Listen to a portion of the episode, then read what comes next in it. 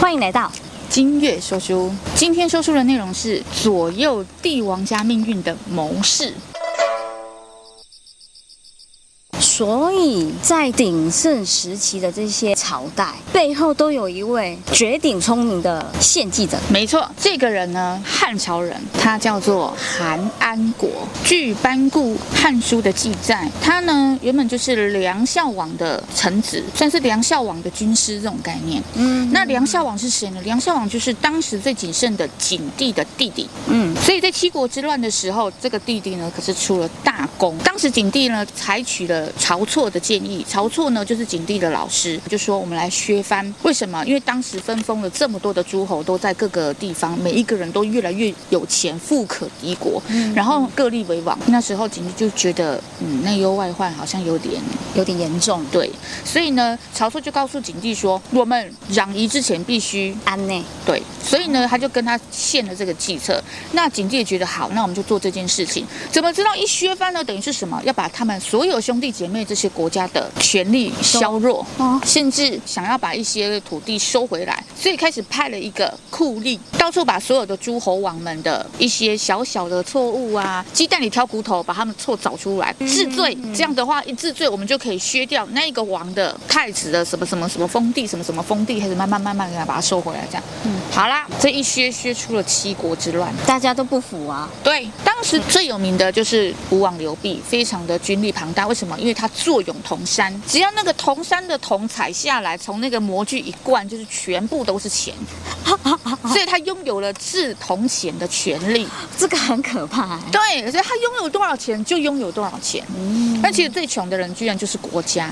所以呢，开始七国大乱的时候啊，这个韩安国就厉害了哈。七国大乱，他只能采取梁国保护。这时候吴王刘濞就笑了，哈哈哈哈！可惜他刘启只有一个弟弟，我们七个人打一个，哪可能输？嗯、没有想到这时候景帝他就去坝上看了一下我们的军队，哎呀，真是先皇的部队怎么都是老灰样，都是这残老弱残兵的，我们怎么打得赢呢？晁错就说，还是我们到细柳营去看看周亚夫怎么样？嗯，他就想到，对，先帝当时曾说，国有难找亚夫，那就是说代表这个周亚夫将军应该是没什么问题了吧？果然到了细柳营之后，他发现这里的军队怎么跟坝上的差这么多，军令严明。所以当时周亚夫下了军令，就是说，不管是谁，都必须经过军令的流程，你才能够见到将军，你进来这个军营。嗯哼，晁错就觉得你太无理了吧？皇帝都来了，你怎么可以不开门？景帝就说啊，可能是我们来的太匆忙了，没关系，没关系，我们等等他。来来来，皇帝玉玺，你拿去直接给他看。大汉皇帝玉玺在此，赶紧请将军出来迎接。好，周亚夫就开了一条路。让皇帝的銮驾进去了，嗯，他就问问周亚夫说：“怎么办？你打得赢吗？七个国家都反了。”周亚夫说：“我们目前就是只能靠打小国。”因为他们毕竟是乌合之众，只要宣出我们自己的士气，虽然兵很少，嗯，我们就慢慢打。但是我们先请梁王，因为梁王呢是一直以来都是景帝的亲弟弟，他们其实不是亲兄弟啊。但是因为他们都是窦太后养大的，他，窦太后非常非常的疼爱弟弟，他说：“你该给梁国增强兵马，你就给他加吧。我们就把所有的军队全部吸到那里去，然后我就先打周围的那些散兵。我们只要七个打掉一个，就可以打掉他们所有的士气。”嗯，听。起来是有道理，他就说没有别的办法了吗？周亚夫说没有别的办法，我们的军队就是不够多。嗯，哎，这叫太险了，太险了。梁王可是窦太后的心尖尖儿啊！周亚夫就说：“我管他什么心尖尖，嗯，我就是要打赢胜仗，否则这国家就完了。”景帝就说：“好吧，就先这样。窦太后那边要是有任何的疑虑，还是梁王任何的不满，就全部冲着我来吧。”嗯，没有想到窦太后就是一个明君啊，她算是一个非常厉害的女政治。家窦太后就说：“你甭管你的弟弟打就对了，我就不相信我两个兄弟撑不起这大汉的天下。”景帝说。哈，这下我有底了，连我娘都支持我了。结果韩安国就厉害了。韩安国那时候就是在梁孝王的麾下嘛。韩安国就去跟梁王说：“这时候你该跟皇帝要多少军队，要多少粮食，要多少军械，你尽管要，他肯定给你的。因为我们就是守最后最强的吴王刘濞的军队，也只剩他们没有了。果然，景帝该给的全给了。嗯，然后他们的国力突然大增，该有的钱，甚至窦太后。后还在后宫墓前。嗯，虽然没有多少，他们就弄了一个游戏，请了所有后宫的娘娘们、命妇全部进来玩。大家都知道嘛，谁敢赢太后啊？所以大家都故意输输输，对不对？这算是开赌局了。对，他就是故意这样子，然后筹措大家后宫娘娘们还有王宫命妇们的钱，想要献给他的儿子去当军妃。窦太后很棒吧？有这样的娘真的很棒。那时候景帝的后宫里呢，有一个薄皇后，再来就是丽贵妃。嗯，丽贵妃最得宠。薄皇后因为生不出子嗣，甚至薄皇后当时只是为了联姻用的，她才能够当皇后。但薄皇后呢，她是一个非常淡薄的人，她完全不喜欢这种这些什么斗争啊，任何的，她就只是当时呢被上个朝代的人联姻用。丽贵妃非常年轻，所以她的那个心思跟心计，好啦，这时候我们就要讲到重点了哈。下一个就是王美人，王美人生的儿子就是后面的汉武帝。就是最精盛的时期。关于王美人和汉武的故事，咱们之后再讲一集，非常的精彩。我们现在拉回来，景帝跟孝王，这个梁王就是他的弟弟。为什么他叫梁孝王？就是因为他死后追从他，就是非常的孝顺妈妈。他本来就是梁王，嗯，后来就把他谥号为梁孝王，中间加一个孝顺的孝。梁王非常受窦太后的宠爱。没有想到有一次的家宴，所有的人都来了。明明丽贵妃已经生了一个长子，叫刘荣。已经蛮大了，太后就说了：“啊，这个祖宗的法制规定怎么这么不通人情？为什么就是爸爸只能传给儿子呢？那有没有别的办法可以让我的儿子留在我身边啊？嗯，启儿啊，如果你离开了，我儿是不是就都不在我身边了？这个祖宗呢，怎么这么不通人情啊？”景帝就说：“娘啊，这也不是不可以啦，哈，那只是我们可以想个办法，可以让梁王多多回来陪你老人家啊。”嗯哼，太后就说。今年来了，明年呢？明年来了，后年呢？哎，这样子实在让我老人家好思念呐、啊。景帝就说了，那不然咱们可以想个办法啊，比如说诸侯王进朝啊，让他待久一点，否则他们诸侯王进朝都得有一个时间，就不能一直待在那儿哦。太后就说，这样好了，他就牵了梁王的手，嗯，让你的弟弟梁王当你的储君。景帝就吓了一跳，怎么办？嗯，也不是不可以啦，因为骑虎难下嘛。嗯，窦太后呢就拉着景帝的手，再拉着梁王的手，两个人就拉起来，站起来了。君子一诺千金。窦太后她也有家族企业嘛，所以呢，她就叫了她的侄子窦婴，窦婴把那一坛先帝所存放的紫金醇搬出来，皇帝只要喝了这个，我们就达成了誓约。窦婴当然不可能让梁王乱政吧，就赶快说，呃呃，这个是皇皇帝喝醉了，皇帝喝醉了啊，这个这个陛下子是不是刚刚不小心说错了话哦，喝醉了啊，这不是这不真的，大家都紧张了。第一个最紧张是谁？丽贵妃，因为丽贵妃的长子应该是名正言顺的太子啊，他要是被梁王拿走，他儿子怎么办呢？这样夺权了，那他站在什么角度跟身份？结果这时候换窦太后骑虎难下了，不知道怎么收场，他就只好慢慢放手了。嗯。嗯，窦婴看到。罚酒三杯，罚酒三杯，他就叫那个皇帝赶快罚酒三杯。皇帝就立马啊，对对对对对，我说错，我说错，然后他就喝了那三杯，这件事就结束了。嗯，从此窦婴就被那个窦太后赶出窦氏家门呐、啊，他很生气，他破了他的局啊。嗯，没事还算好，惨了，梁王起了这个心，他想当皇帝。这个起因也在于说，哈，原本从来不可能会发生的事，但是只要有一个人。开了这个先局，你好像有机会了，是不是就很想要了？他就开始命他的臣下韩安国，我的千秋大业，好好想想。韩安国就说，趁着七国之乱，把所有的功劳揽在自己身上，嗯，造就所有人民的拥戴。嗯，这就是我们的方法。甚至呢，你还有太后替你在背后筹谋。对对，我们就说这样，OK，我们就把所有的军器什么全部都给他要过来，就感觉就很像是第二个皇帝的概念。全部要过来之后，果然吴王刘濞死攻梁王城，一直攻一直攻。梁王不是当皇帝的料，我们快守不住，我们快守不住。那个朱亚夫在干什么？我们派了几次救援兵，他为什么就是不来救我？他是不是看着想等我死啊？韩国就说别着急，别着急，我们哈还怎样怎样如何。如何？我们再请所有的人把刀叉做成武器，就所有的老弱妇孺全部都要上阵，就是为了要死守那座城。嗯嗯，好，韩安国就说你一定要守住。梁王就直接骂韩国，你要是守不住，寡人要你娘老大。你觉得这是像君王？这听起来比较像是那种自己什么事情都不会干，对，把事情都推给别人。那你输了就是你的问题。所以他不是当帝王的料嘛，对，就反而都是韩安国在坐镇。吴王刘濞死攻，攻了整整好几个月，攻不下来。这时候换周亚夫打赢了，他把所有的人全部打散。当时他们就是反这件事，不能讲反皇帝、反朝廷，否则七国就会变成叛逆之贼。对，那名正言顺啊。为了要名正言顺，我们就干脆讲杀晁错，清君侧。今天这个七国之乱是谁提出来的？晁错，汉景帝的老师，是他说要削藩的嘛？干脆这样好了，我们就是要杀那个晁错，清君侧，所以我们才反的。我们并不是随随便便反哦，我们不是叛逆是贼哦，就居然提了这个政策，导致景帝不得已杀了自己的老师。他们这一招也够狠，但是确实达成一一点点小效果，让那些本来觉得我们名正言顺要反的人不敢了，不太敢了。就算我们真的打赢了，我们在史书上就是逆贼呀，我们就是篡位啊，名声也很难听。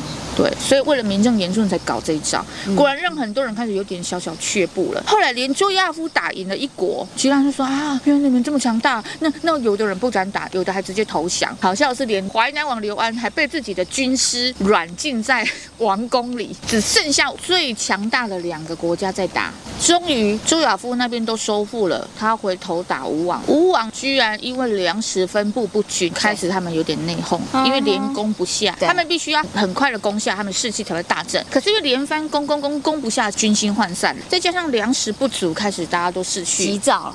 结果周亚夫一来，他们只好转头打周亚夫了。嗯哼。结果后来所有的兵全部从梁王的城退了，都被周亚夫吸去。梁王就说：“好你个周亚夫，这下子换我不救你。”韩安国就说：“哎哎哎，你这下不就把功劳给周亚夫吗？啊？”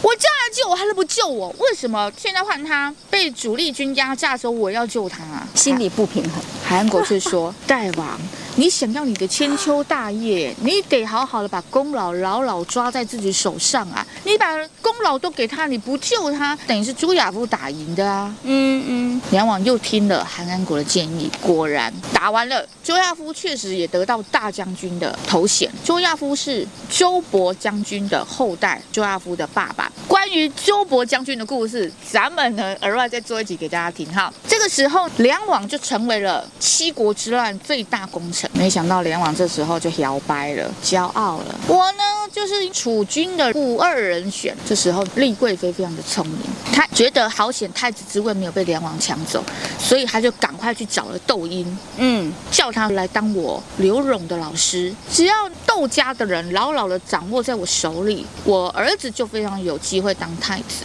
这可怕了吧？嗯，导致刘荣跟丽贵妃成为了梁王最大的阻力。没有想到梁王居然获得了两个奸臣，一个叫做杨胜，一个叫公孙鬼。嗯，这两个人居然说：“大王，朝中肯定有人一直在讲你的坏话，不如我们就派了刺客把他们全杀了。”韩安国就说：“万万不可啊！你好不容易得到了这个功劳，你为什么还要去捅娄子呢？”梁王就说：“韩安国，你根本就没有用，你根本就不懂。来人啊，把他关到牢狱里去。”好帅。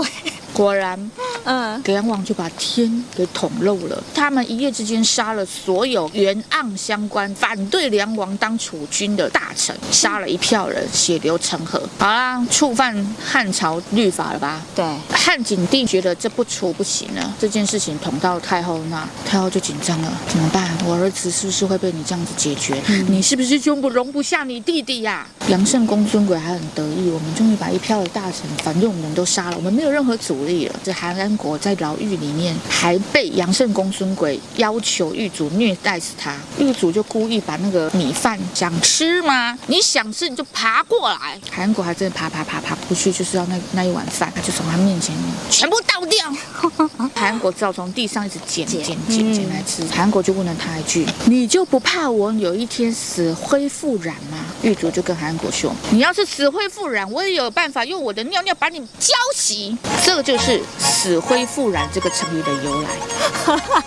杨胜公孙鬼捅娄子了嘛。嗯，汉景帝就疯狂的下很多道命令，要他交出凶手。你只要不交出那两个为凶手，你就是凶手。对，那我们就弄你了啊！终于他顶不住所有的压力了，他就把杨胜跟公孙鬼交出去。对，所以杨胜公孙鬼就把这件事情给扛下来了。但是这件事还没完啊！那时候梁孝王呢，他非常非常的奢华，连坐垫都是金丝线绣的，他连皇宫都要用金子打造，甚至他连进宫去见太后，居然还在门口向自己的哥哥景帝拔了宝剑，他就是嚣张到了个极点，嗯，导致全部人都不满他，他就觉得我的储君是不是快飞了？那我要回家见我妈，我只要我妈跟我说啥，我娘一定会都会挺我。可是没想到连连窦太后都不见，唯一的方式，他就跟韩安国又把他从牢狱里面弄出来了，他就说怎么办？怎么办？韩安国拿了好多的礼物去见太后，太后也不见；见景帝，景帝也不见。结果见的是谁呢？长公主。长公主在太后的眼里就是个女儿，她在景帝的眼里就是一个好姐姐，在长公主的眼里，梁王根本就是个小弟弟，所以长公主可以周旋在他们中间。嗯，厉害的就是王美人使用了长公主，让自己的儿子顺利成为皇帝。这个哈，我们之后再说。韩安国就很聪明，把所有东西带去见了长公主，告诉她：长公主，你可是梁王的亲姐姐，难道你会不了解自己的弟弟个性吗？他不过就是拿了非常多的金银财宝，都是皇帝哥哥赏给他的，不过就是拿那些金银财宝跟大家炫耀，说我哥哥多疼我，我娘多疼我，就只是做这些事情而已。那不过就是跟大家炫耀一下，没有什么大错啊。然后公主就说：“你说的也有道理。”所以长公主就去跟窦太后说了这件事情呢，又被韩安国解决了。韩安国就替梁王处理掉非常多他自己捅的娄子，以及把所有的功劳都揽在自己身上。好，这时候厉害的就是王美人同母异父的兄弟叫田芬，这个田芬呢，当时他就已经看出了韩安国的才能。嗯，那时候他们就已经有私交了。梁王落难的情况下，其实呢，最幸灾乐祸的应该就是王美人一家。丽贵妃呢，做错了一件非常严重的事情，她得罪了长公主。长公主那。时候觉得丽贵妃她使用了窦婴，让窦婴问她说，怎么样才可以改立皇后，这样我儿子才有机会当太子。嗯，窦婴很厉害，窦婴就说这个呢，解铃还须系铃人，你就是去跟博皇后讲，这个口子由她自己去说，只要她跟皇帝说了，皇帝就可以把她废了。这谁去讲都不对。丽贵妃就去跟博皇后说，你站着茅坑不拉屎，你什么子嗣也没有，你这样岂不是要让景帝没有后代，没有人可以传承？继位，嗯，有一次景帝生了一场大病，跑去甘泉宫调养生息，他就跟博皇后讲，叫博皇后现在就去甘泉宫跟汉景帝说我要退位。汉景帝就说谁跟你说的？嗯，丽妃。对，汉景帝心里就凉了。好，没关系，他其实嗯也不是那么的在乎这件事情，反正呢在乎的应该是太子是谁才是重点。博皇后退位之后，下一个上位的感觉就像丽贵妃了吧？因为她毕竟有长子是刘荣，果然就被封为太子了，因为。七国之乱这件事，让大家吸取的教训就是：野兔里的野兔为什么人人可以获得？那市场里的野兔为什么没有人敢抓？因为它有主人，野兔没有主人，对，所以人人可取之。嗯，名不正言不顺。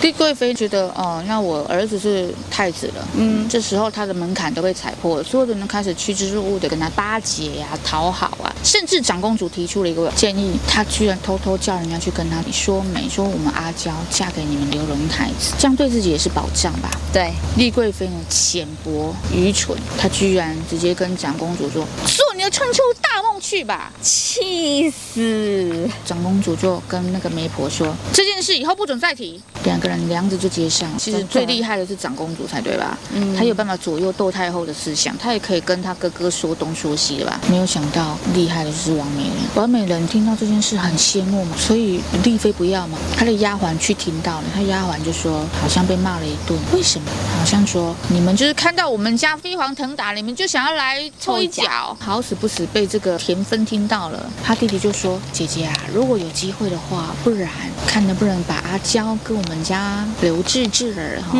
凑在一起，我们换我们有机会了，这样这种事不好说啊哈！没有想到下一个要去汤泉宫服侍皇帝的人，本来是丽妃，依照顺序来讲，就没有想到这次居然先招了王美人去。原来皇帝要把王王美人的其中一个女儿嫁给匈奴，多痛啊！南宫公主当时也才十七岁，居然要嫁给那个牢牢垂椅的大匈奴单于，而且那是他们史上第一次用真公主所嫁的，否则每一次都只是找一个好漂亮的宫女，封了一个啥啥啥固伦公主、和硕公主、闷闷公主就嫁了，你知道吗？和亲这条路有多长？嗯，就这次嫁居然是真公主，这么多的皇子公主里面，她偏偏挑了王美人的，为什么呢？因为王美人非常的大度大气，她居然直接跟皇帝说：“陛下不要担心，我知道了，但是眼泪还是掉。”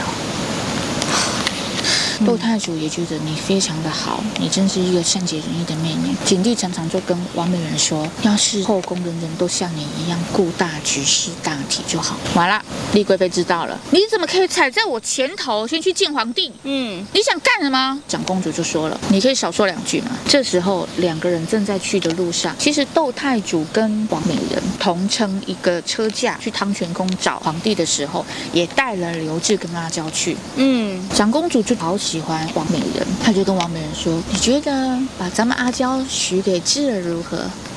当然就中了王美人的心意啦。嗯，王美人就说：“那感情好啊，只是不知道阿娇愿不愿意啊。嗯”长公主就问啊。智儿来，智儿来，阿娇来，阿娇来，然后就问智儿：“姑姑给你找个媳妇儿好不好？你想要谁？”那时候的刘志就说了一句话：“我想要阿娇姐姐嫁给我。如果她嫁给我的话，我就会给她造一个大大的金屋子给她住。这就是金屋藏娇的由来啊。”长公主就说了：“可是阿娇比智儿整整大了几岁呀、啊？”嗯、王美人就说：“姐姐啊，俗话说女大三抱金砖呐、啊。”嗯，两个人的心意就砰。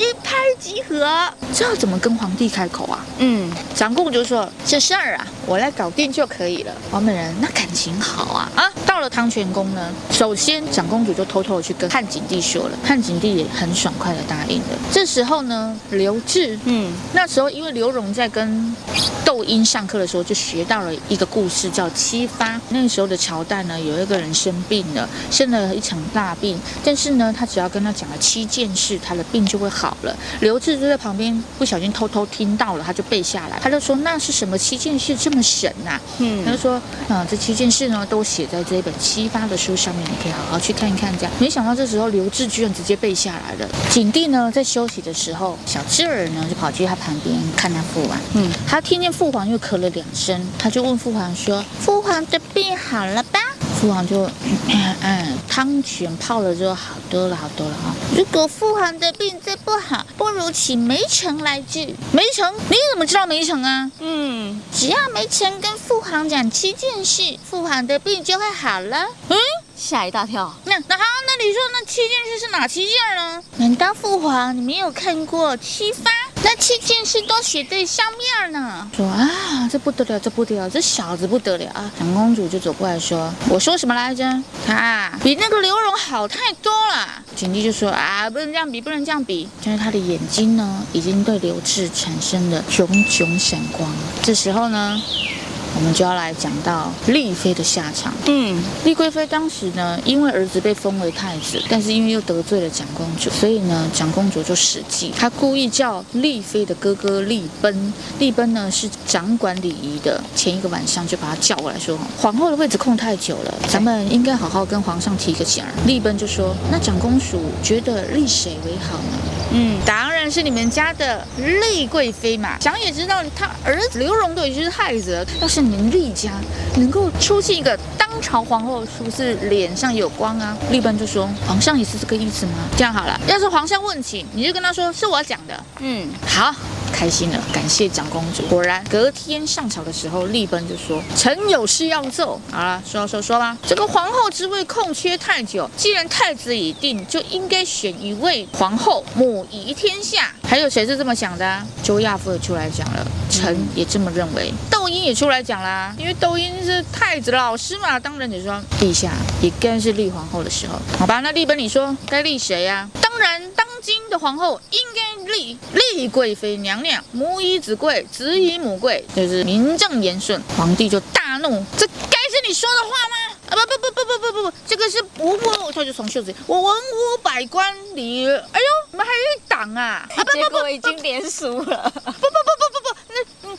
这个是这是长公主让臣说的，朕最恨你们所有的那个外臣，全部都连成一气串横。嗯，来人，拖出去。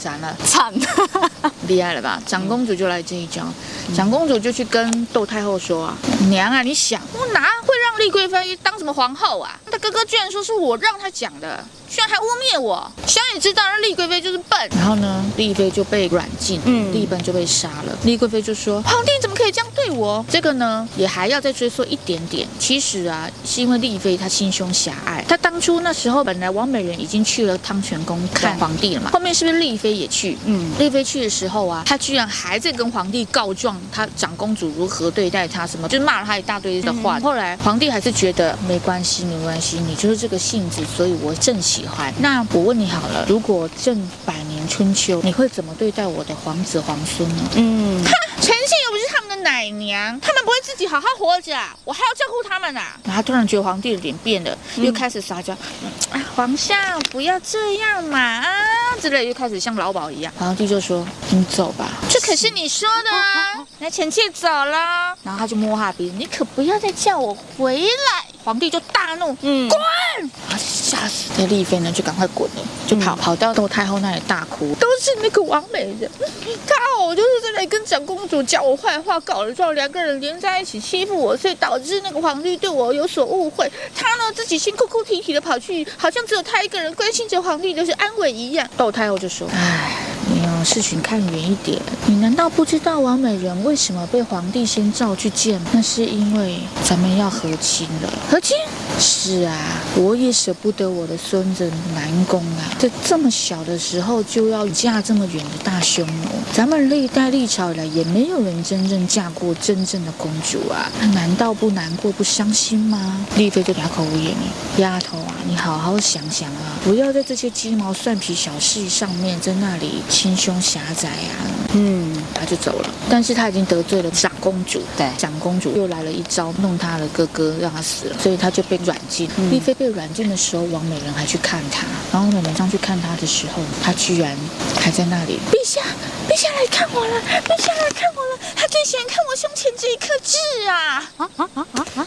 王美人就把所有的化妆品啊、镜子都留给他。没有多久，王美人一回到宫，就传来丽妃娘娘自杀了。史书上有记载说，很有可能是王美人送去的食物毒死她的，但也有可能是丽妃自己想不开而自杀。这个没有办法真正的去考究她哦，大家自己慢慢想啊。嗯、王美人看到她的死状凄惨，她就很害怕。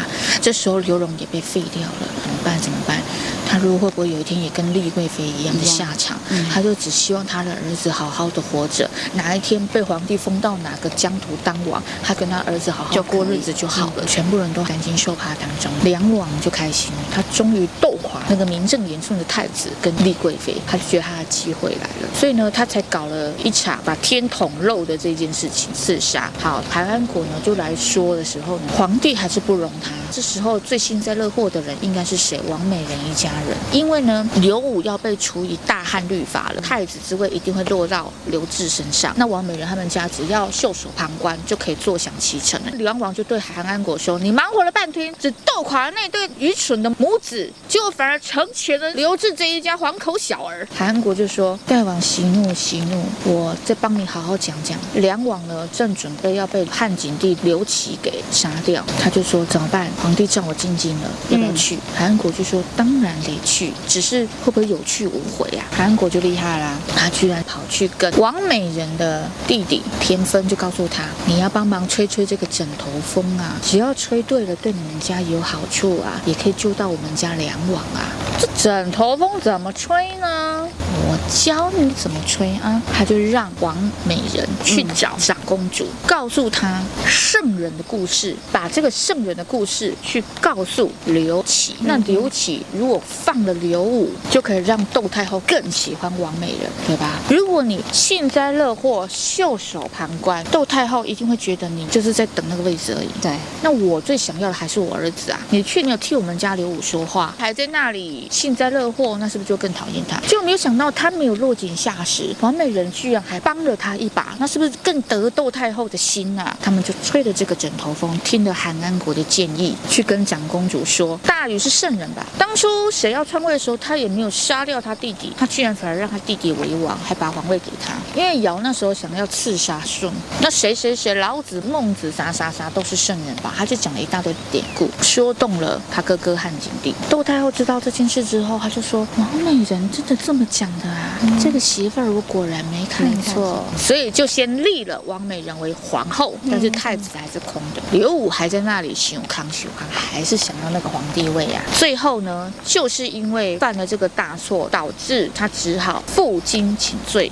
让他的姐姐长公主带着他背着荆去跟哥哥求饶，他才觉得他这个位置应该永远要不到了。丽妃一死没有多久，就立了王美人为皇后。后来因为刘武闯了这个大祸，韩安国成功的化解这个危机，让他的王好好的活下来。对，最后连梁王死后，这个传位的儿子不喜欢韩安国，韩安国还是一样可以游走在帝王之家。汉武帝称帝的时候，他还重用他为将军。他成为将军，他还能够判断匈奴下一个要攻击的地方是谁，非常的明确的告诉汉武帝，让汉武帝有很多的决策跟目标，可以知道匈奴想要进军哪里。嗯，他们常常都在旁边的什么右北平打一下，渔阳上谷打一下。所以这时候他就说，如果都种不上粮，大家都在打仗，那请问如果今年不耕种，明年大家吃什么呀？他就奏请汉武帝说，让大家散军归农，说今年肯定要种，否则你明年都饿肚子。副将就问他说，韩将军啊，如果你现在散军归农，请问现在匈奴就来来了，怎么办呢？他说不会，我觉得匈奴这一次的目标不在于阳上谷，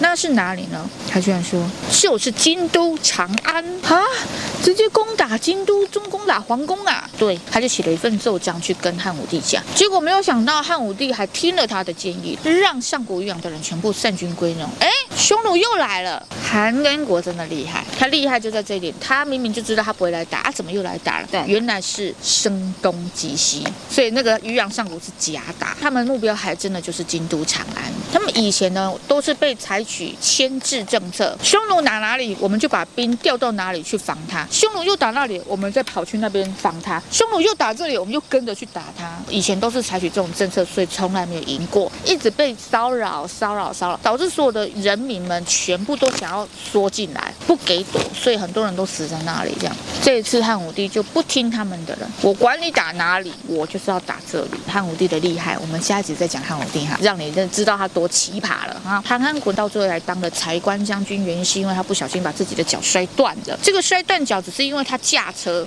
不小心摔到，汉武帝气死了。你也知道，上朝的时候没有能人贤能在里面的情况下，就会影响所有的决策。韩安国就是因为不小心摔断了腿，无法上朝，导致汉武帝很生气，开始规定了：凡两千石以上的官员，一律不准亲自驾车。如果你还在那里不信邪驾车，你就给我去当马夫。就因为。韩安国，所以呢，韩国摔断了腿脚，而且那时候他已经年老了，不想再骑马上阵了。汉武帝才大胆启用毫无战功的卫士，叫做卫青。这时候换韩安国只能当柴官将军，就是说他是补给的，嗯，他根本不是真的打先锋。他们要出征的时候，还被公孙敖跟公孙贺两位将军嘲笑。哎呀，这么好吃的饭菜，安国兄居然吃不下啊，还嘲笑他从大将军变成一个补给军。这时候飞将军李广。就讲了一句非常好的话，他就说：“他现在虽然是柴官将军，那也是真刀真枪杀过来，甚至人家就是平七国之乱的大功臣啊！你还在那里评论人家？”公孙贺就说：“呃，我我我不过说了两句而已，生那么大的气。”其实呢，你们要知道，韩安国呢，他可以从汉景帝的七国之乱开始，慢慢的要上去为大臣，然后到最后最高的官当到御史大夫。御史大夫的官很高，算是咱们现代的行政院院长，也算是立法院院长。因为他还管律法，他还管内务。对，御史大夫是一个非常辛苦的一个工作，他管的事情非常的多，还要管案件，又要管农民的耕收收不收得上来。那时候没有拆开，因为他是最上面那一个，他要分下来才会有什么治粟内史啊，才会有真正在管钱粮的啊。他算是一个非常非常强的能人，所以才会受到景帝的重用，然后又受到梁文的重用，又受到武帝的重用，他就一路一路这样下来，连王美人、王皇后都不敢动他，因为就是他扶他上皇后之位的，又扶他儿子上太子之位，又好好的辅佐他儿子当皇帝，所以这是不是厉害的谋士啊？真的非常的厉害。游走在长公主、窦太后、汉景帝、梁孝王，最后的汉武帝、王皇后之间，汉国舅田分，厉不厉害？整个帝皇家族所有的人都让他游走了，他可以左右所有人的命运。要不是他，梁王就死了；要不是他，王皇后上不了位；要不是他，窦太主也没有办法替他们说话。也真的要不是他，就没有后面的汉武帝。对，没错。所以梁王真的是浪费了一个非常好 的一个这种机会。好，请大家后面开始好好的解开汉朝的任务。